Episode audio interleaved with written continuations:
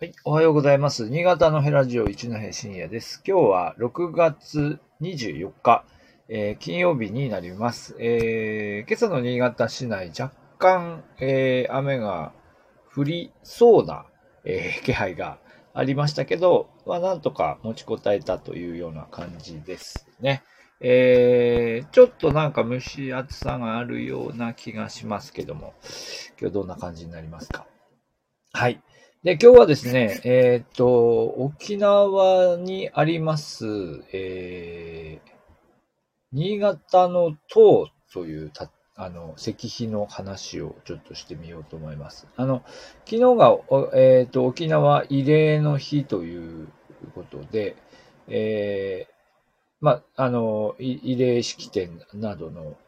えー、イベント、あの、式典もあり、えーそれから、まあ、それに関連した報道というのも、えーまあ、多く行われていました。まあ、今年、あの、返還、あの、本土復帰50年というので、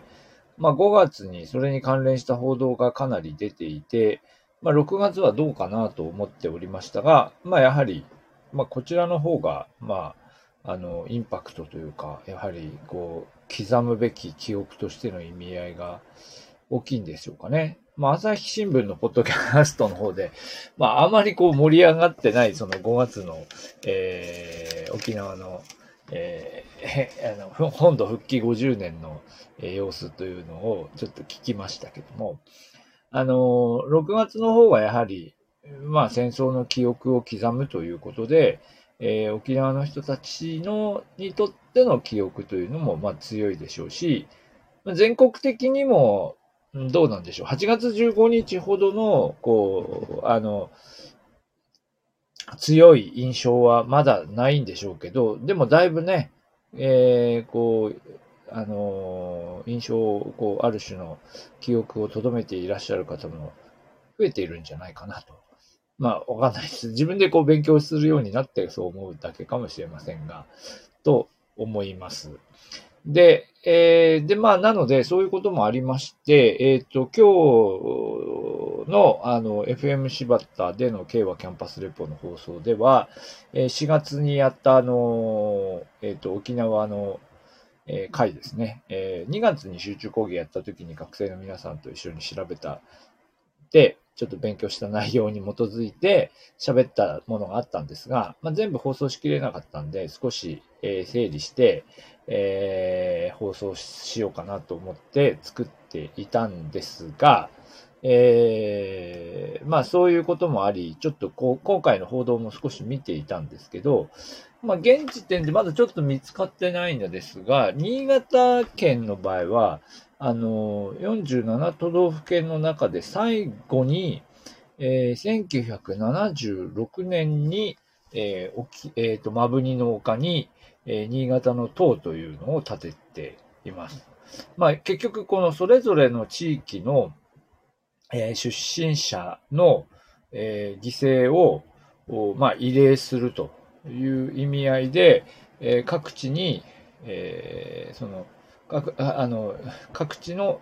えーなんだ錠剤によりですね、えー慰霊塔が建てられていくんですけども新潟県は1976年一番最後に建てられたということです。まあ、なんで一番最後だったのかというところは、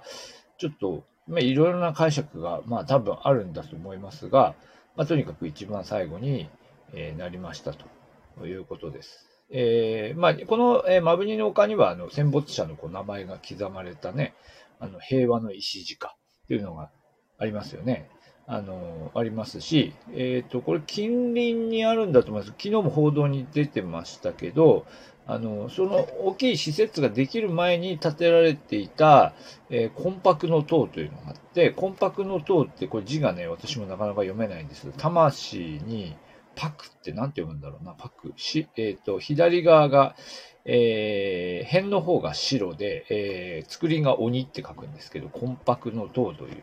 えーのが、えー昭和21年に建てられたっていうのがあって、まあ、これは本当にあの、なんていうか民間、民間のというかですね、その、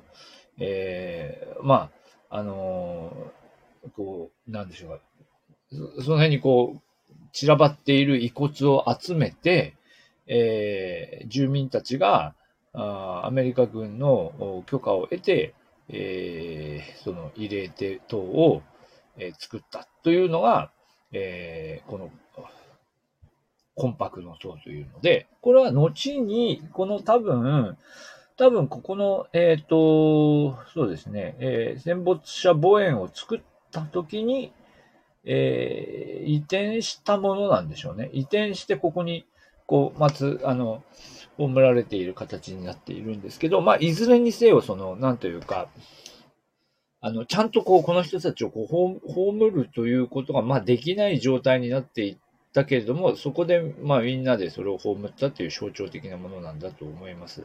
まあ、で、そういう、こう、あのー、なんでしょう、ちゃんと、あの、きちんと弔うことができなかった、えー、人たちをどうこう、弔っていくのかっていうのは、まあ、全国、全都道府県についても同じことが言えまして、えー、まあ、新潟県の場合でも沖縄と南方諸地域ですね、まあ、いわゆる南洋群島とか、えー、ニューギニアの方にであの戦ってた人たちも含めてってことかな。えー、戦没者合わせて41,969、えー、だそうですが、まあ、この人たちを、えー、弔うものを、えー、作りましょうということで、えー、建てられたのが昭和51年っていうふうに書いてますよね。ね、建てられています。あ、えおはようございます。コメントありがとうございます。えー、はい。というのが建てられました。これはなんか平和記念公園の中に47都道府県の塔が建っているので、そのうちの一角に新潟の塔も建てられているということです。で、ちょっと今日喋るので、えっ、ー、と、昔の新潟日報のデータベースとか掘ってみたんですけど、えっ、ー、とですね、2005年に、えー、戦後60年企画で新潟日報が企画を組んでいて、で、この時存命であったですね、えー、石井光一さんという人のことを書いています。石井光一さんは、えー、と、沖縄で従軍し、まあ、いわゆる悲惨な戦いを、まあ、経験して、沖縄戦を戦い、えー、女学生の看護部隊と一緒に、えー、まあ、その多分ガマの中で、えー、戦い、そして、えー、最後、生き残った人だと、えー、いうことですね。えっ、ー、と、何人でしたね。えー、上陸時に188人いた、えー、中隊のうち、えー、生き残ったのは23人と、えいうことで、まあ、その最後の、まあ、その生き残って、まあ、帰還した人なんですよね。で、この石井さんはですね、石井、石井光一さんは、この時91歳で、えー、この数年後に、えっ、ー、と、7年後、2012年に、えー、亡くなっていますが、えー、まあその間ですね、えー、まあその、その間というかその前でしょうね。えっ、ー、と、この、この時、この取材時91歳ですが、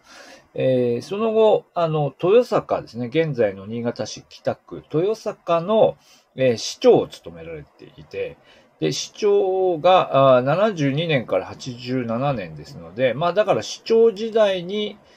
えー、この新潟の党の建立に対して、えー、まあ、活動したんですね。沖縄の遺族と戦友の会の会長に、えー、就任したと。という経緯で、まあ、この建設に関わっていくということです。で、えー、で、石井さんはですね、帰ってきた後ですね、あのー、まあ、沖縄から、あの、あの、帰還した後、えー、どうするかというとですね、戦友の遺族を訪ねていって、で、最後の様子を伝えていったって、まあよくある話ですよね。最後の様子といっても、あの、本当にこう、ちゃんとした、こう、ことが分かっているわけでもなく、あんまりこう、伝えにくいような状況というのもあったりして、えー、その、そのこと、その、どんな状態であったかっていうのを、そのまま喋れなかったなんていう話もよく聞きますけども、まあそういうのをこう尋ね歩いて、えー、行ったと。で、えー、記事の中では、あ管理していたあ貯金の通帳番号を知らせる目的もあったと。ですね。まあ、戦友が、の、あの、だから、この、あの、石井さんは人事係だったんで、その数字を持ってたんですよね。その番号を持ってて、その番号を、あの、知らせてやると遺族がその、えー、その貯金を引き出せるっていうようなこともあった、ああるんでしょうね。だからそのために回ってたと。で、えー、なぜお前は生き残ったなどと言われて、玄関、玄関払いを食らわせるようなこともあったけれども、こう回っていったという話が書いてありますね。はい。で、で、その後、まあ、この、まあ、戦没者慰霊祭をやってたりですね、えー、しながら、この新潟の党の建立に向けて、えー、動いていくと。えー、市町村ごとに住民1人当たり10円を募る県民運動を行っていったという話があるんですが、この中ですね、後半の方に行くとですね、南春夫さんというのが出てきてですね、おお、そうかとなるんですが、えー、南春夫さんは、えー、どこだっけ？な、あの、中越の方のご出身でなかったでしたっけね？南春夫さんは、えー、っとですね、シベリアに抑留された、あ、経験がある方なんですよね。で、えー、アポなしで石井さんはですね、南春夫さんの事務所を訪ねて行って、で、えー、まあ、あの、お願いをして、石井さんが、えー、100、石井さんじゃない、南春夫さんは100万円の寄付を約束した。って書いてえー、まあ、まあ、これも、だからこれも報道されたんでしょうね。きっとちょっとまだ調べてないんですけど。まあ、そういうこともあって、募金が1年半足らずで目標の金額を超えて、えー、まあ、新潟の党というのが、建設されることになりましたと。という話なんだそうです。えー、ね、あの、なんでしょう、47都道府県、それぞれにいろいろな、あの、状況というのがあって、まあ、すぐに立ったところもあれば、そうじゃないところもあって、いろいろ、新潟の場合は一番最後だったわけですが、まあ、でも、それぞれの地域で、まあ、ね、えー、さっき書いてましたけど、えっ、と、4万余りのね、犠牲者がいたわけですよね。で、その人たちをこう弔うために、まあ、生き残った、帰ってきた人たちが、あ積極的にいろんな活動をして、そしてこういうふうに実現していったという、まあそういうことなので、まあだから最後だからどうのこうのっていうのはあんまりね、えー、言うべきではないのかなと、こういうこう、なんていうか一つ一つのこのストーリーを確認していくと、思うところがありますよね。はい。で、これデータベース確認していくとですね、えっと、しょ、しょ、えー、っとですね、えー、その後この新潟の塔は一番最後にできるんだけど、やっぱり結構その、あのー、傷んできてですね、戦後70年の頃には、えー、回収へ募金を呼びかけるみたいなことも行われていて知りませんでしたが、知りませんでした。募金を呼びかけて、で、これが、あえー、っとですね、回収を終えるっていう記事も2015年出てますので、回収は、まあ、うんまあ、あの、皆さんの募金により、えー、無事に行われたというようなことも書かれていました。はい。えー、まあ、というわけで、まあ、沖縄の話はね、あの、沖縄の話って昔からあの、えー、視聴率というか、あの、あんまり話題にならないと言われていて、まあ、本土の人たちの沖縄に関する無関心というのがあるんだというふうに、まあ、言われていますが、まあ、今回の報道を皆さんどれぐらいこうご覧になっているのかわかりませんけれども、えー、まあ、あの、こういう角度からね、新潟と沖縄、新潟の人たちは沖縄で、えー、まあ、どんな風な、えー、思いを持っているのかとか、そこに何が残っているのかっていう観点からちょっと調べてみると、これもこれで面白いのではないかなと、えー、いうふうに思います。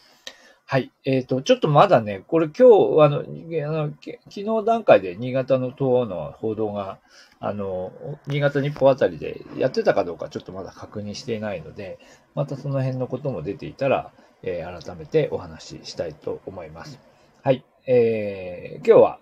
ちょっと新潟ではありますけれども、新潟絡みでありますけど、沖縄のお話ということで、えー、新潟の塔という話をさせていただきました。はい、どうもありがとうございました。